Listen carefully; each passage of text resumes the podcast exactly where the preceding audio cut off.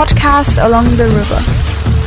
Den, den, den, Danube Streamwaves Digital. Wie frei sind die Medien in Serbien? Das ist die Frage, mit der wir uns heute beschäftigen. Im Gespräch mit Olivera finden wir mehr über die Medienfreiheit in Serbien heraus. Olivera ist Serbin, die in Ulm wohnt und in Belgrad aufgewachsen ist. Um sie kennenzulernen, hört gerne die erste Folge der Podcast-Reihe an. Olivera, wenn ich in Serbien Smalltalk anfangen würde mit der Frage, wie geht's, was wäre die Antwort?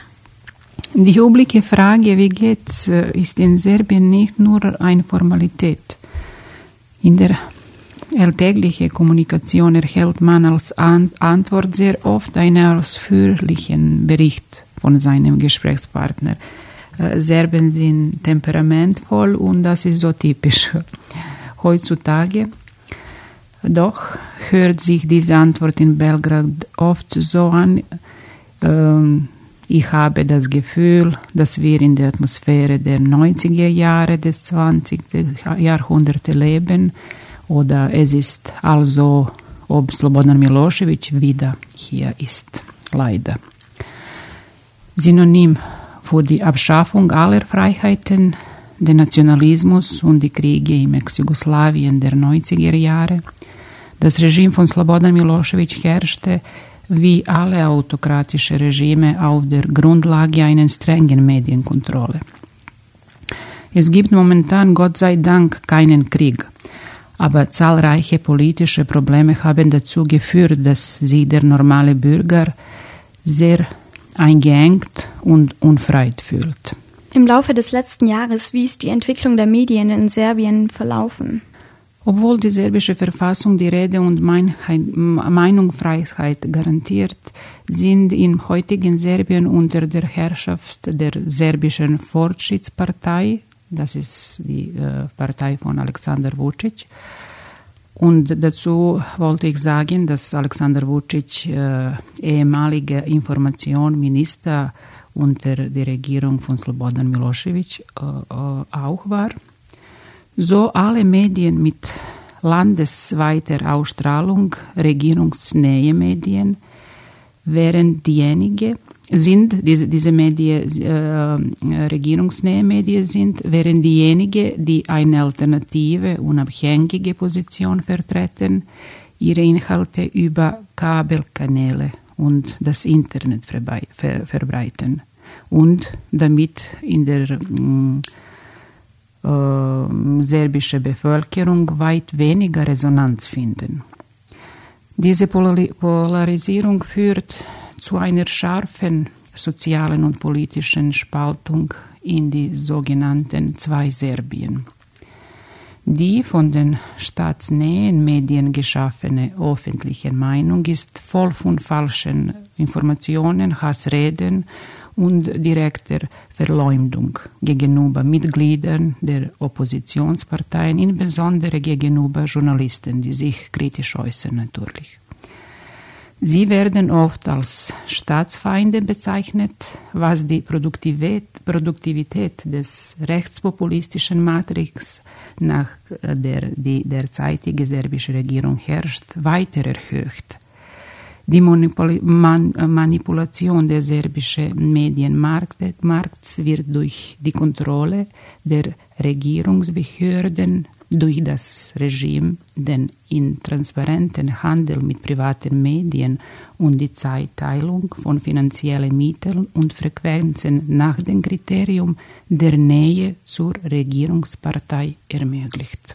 Leider. Die Journalisten in Serbien haben sich mit ihrem Job einen gefährlichen ausgesucht. Zumindest die, die die Regierung nicht mit offenen Armen entgegennehmen. Was gibt's denn da so für Vorfälle? In Serbien registrierte der Journalistenverband im Jahr 2020 bis zu 189 Angriffe, bei denen Journalisten ähm, 32 Mal körperlich angegriffen wurden, auch von der Polizei während äh, sie über Bürgerproteste gegen die Anti-Covid-Maßnahmen der Regierung berichteten.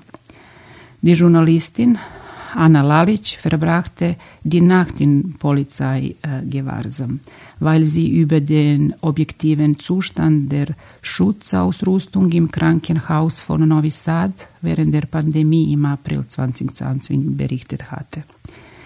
Im Jahr 2021 wurden 19 Angriffe registriert und gelegentlich wurden Journalisten aus Sicherheitsgründen zu Hause isoliert, was es auch momentan der Fall ist.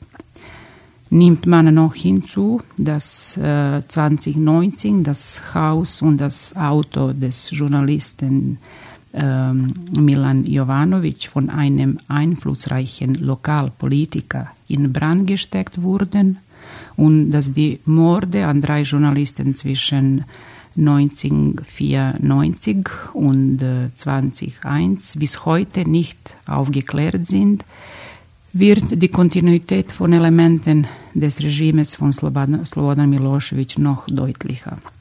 Doch trotz der äußerst ungünstigen Umstände in Serbien gibt es zum Glück immer noch alternative und kritische Stimmen, ich würde sagen.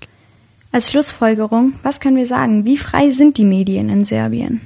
Äh, der Bericht der Europäischen Kommission über die Fortschritte Serbiens im EU-Beitrittsprozess, e der gerade am 19. Oktober veröffentlicht wurde, stellt fest, dass Serbien im Jahr 2021 im Vergleich zu 2020 keine wesentlichen Fortschritte im Bereich der Medien gemacht hat.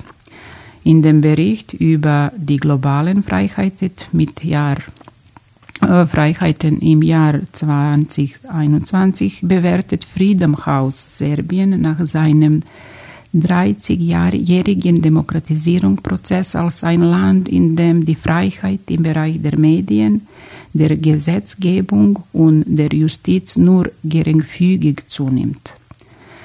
Fragt man einen normalen Bürger, wie wir ein, äh, eingangs sagten, werden viele antworten, dass es keine Medienfreiheit gibt und die öffentliche Meinung in Serbien von Tabloide geprägt ist. Aber was derzeit in Serbien passiert, ist ein gro großer Umweltprotest von Bürgern, der sich gegen der un unzureichenden Investitionen der aktuellen Regierung richtet, die die ohnehin problematische Umweltsituation in Serbien weiter zu stören drohen. Darüber schreibe ich in meinem nächsten Text für Danube Streams Waves. Free. A dude